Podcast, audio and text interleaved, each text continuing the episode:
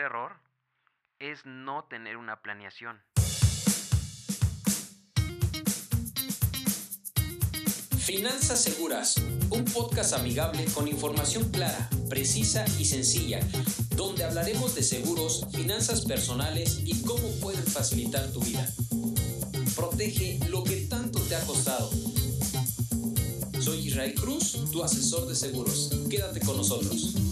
Hola, ¿cómo están? Qué gusto poder transmitir nuevamente en este episodio del podcast Finanzas Seguras. Gracias a todos por sus mensajes, por sus ánimos para continuar con este podcast y compartir información que te puede ser de utilidad. Quiero terminar este episodio que había dejado pendiente, pero viene algo muy bueno que te va a gustar. ¿Y qué crees? Muchas veces llegamos a cometer errores, sin duda alguna. Y también hay ciertos errores que llegamos a tener en nuestras finanzas personales. Algunos de ellos los vamos a mencionar son muchísimos los que pueden cometerse, pero hay algunos que podemos trabajar en ellos y también poder enfocarnos en tener unas mejores finanzas personales. Esta información estoy seguro que te va a interesar. La intención aquí no es criticar a nadie, sino que tú mismo te puedas dar cuenta qué error estás cometiendo en tus finanzas personales y de qué manera puedes mejorarlo. Te voy a mencionar algunos. Yo espero que estés muy bien, Quiero agradecerte también por todos tus comentarios.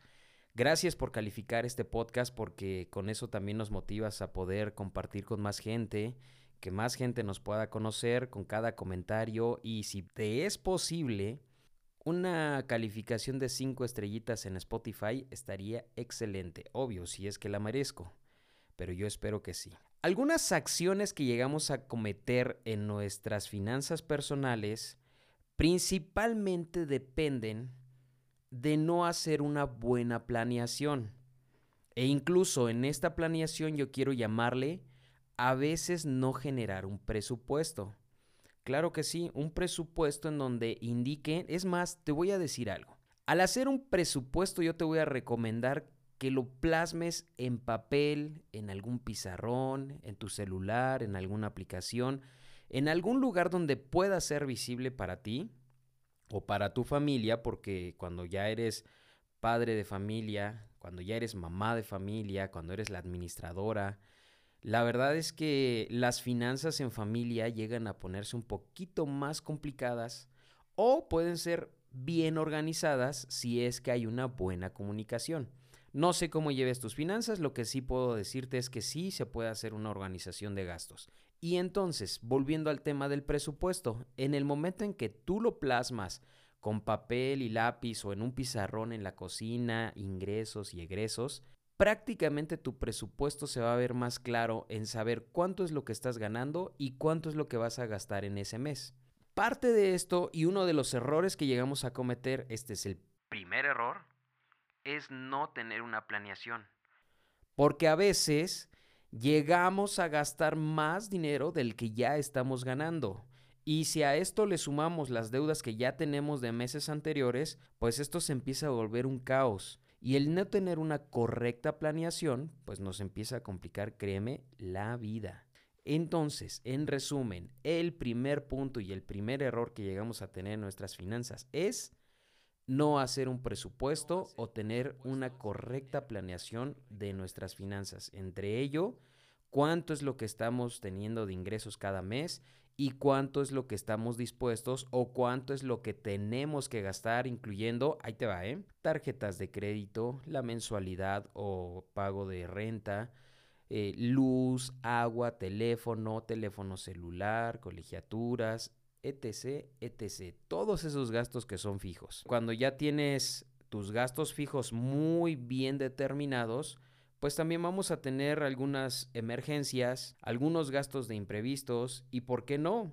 A veces es muy válido irnos un fin de semana a un restaurantito, por supuesto. El segundo error, no invertir eso que llegas a tener de más en un plan donde te pueda generar intereses o, ¿por qué no decirlo así? Yo espero que así sea tu caso y si no lo es, esperemos que en algún momento lo sea.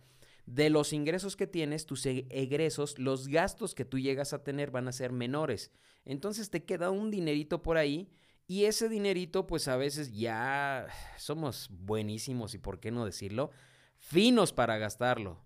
Entonces, en el momento en que tú te obligas a invertir de alguna manera, créeme que eso va a entrar en tu presupuesto y también todo ese dinero, espero que así sea, que te quede, pues lo empieces a generar para un fondo de emergencia.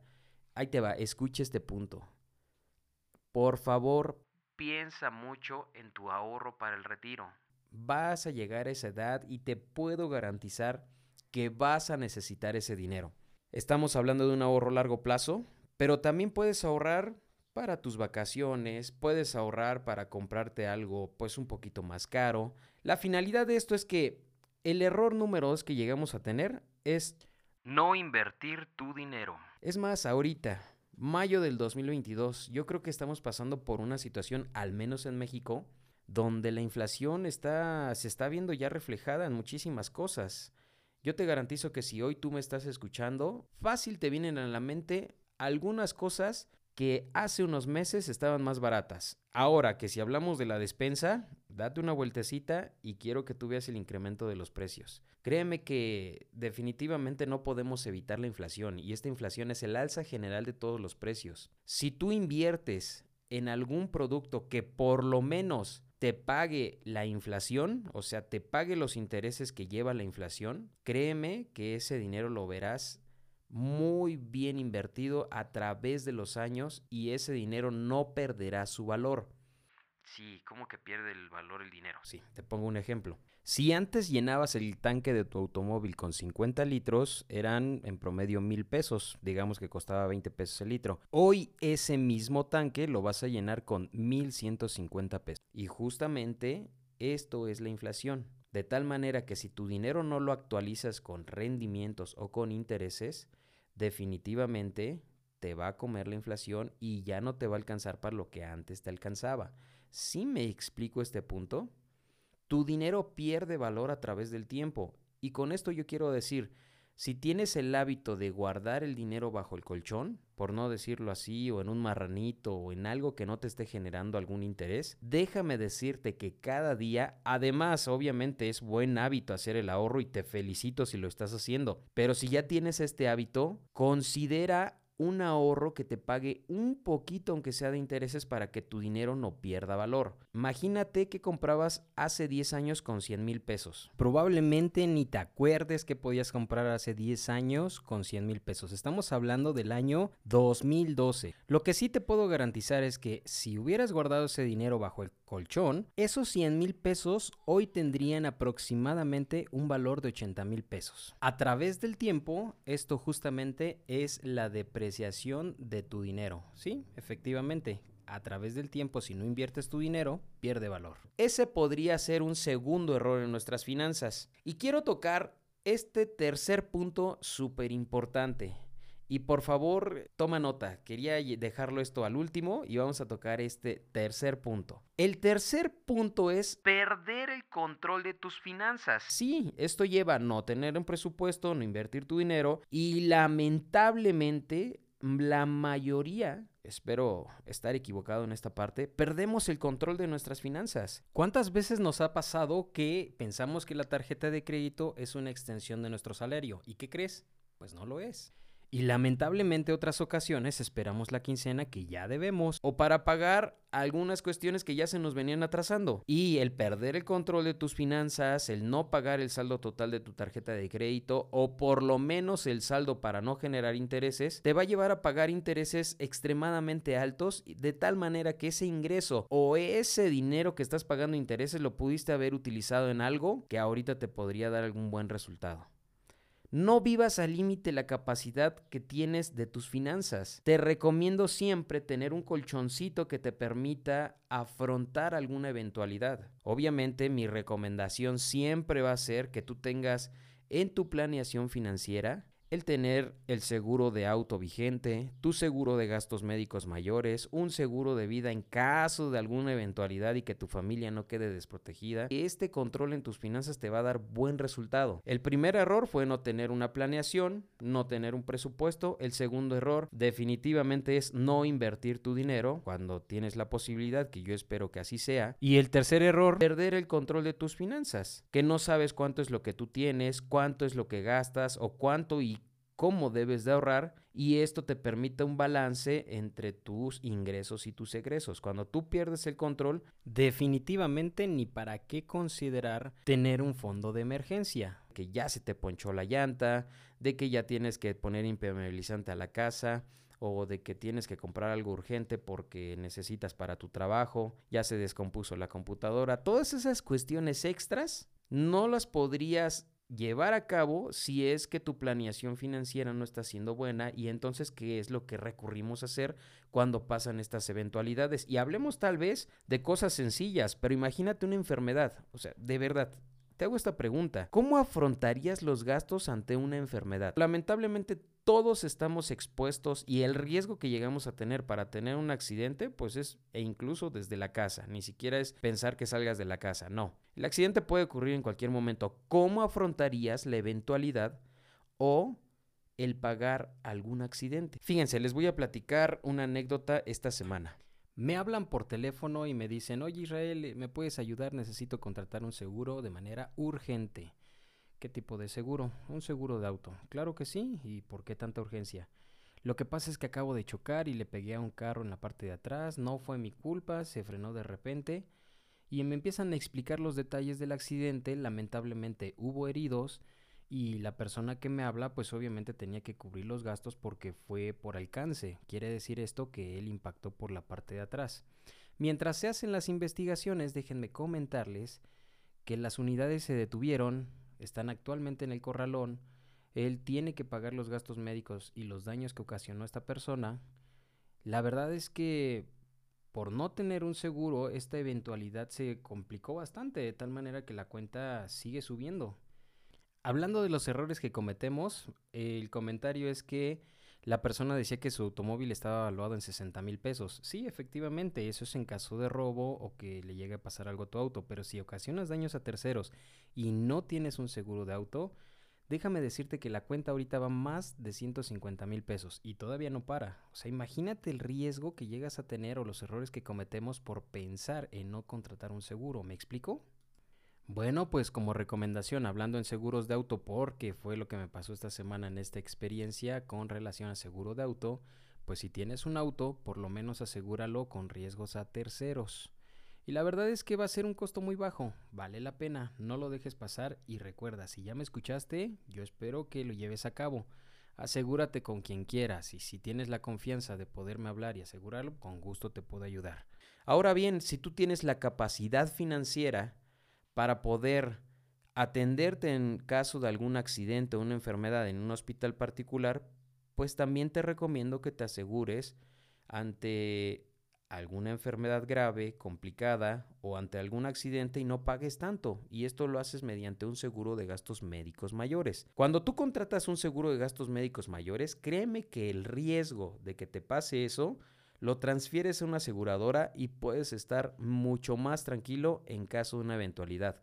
Yo espero en Dios que nunca te pase, pero probablemente escuchaste a alguna persona que ya le sucedió y que tuvo que vender una casa y que finalmente la cuestión se volvió muy complicada. Llevamos dos cosas dentro de nuestras finanzas personales y recomendaciones para que no caigas en errores que te pueden ayudar. Quiero terminar con este punto y dentro de nuestros errores de finanzas personales también puede ser el tener un seguro de vida. No estoy hablando ahorita de seguros de vida tampoco, sin embargo sí te digo que si tú eres el sustento de tu casa, piensa en tu familia en caso de que llegaras a faltar. Considera una suma asegurada para dejar un respaldo económico en caso de que llegara a faltar la persona que provee recursos, que en este caso podría ser tú. Creo que es muy importante tener y proteger tus bienes, proteger tu salud, las eventualidades y los riesgos que llegamos a tener para tener una correcta planeación financiera.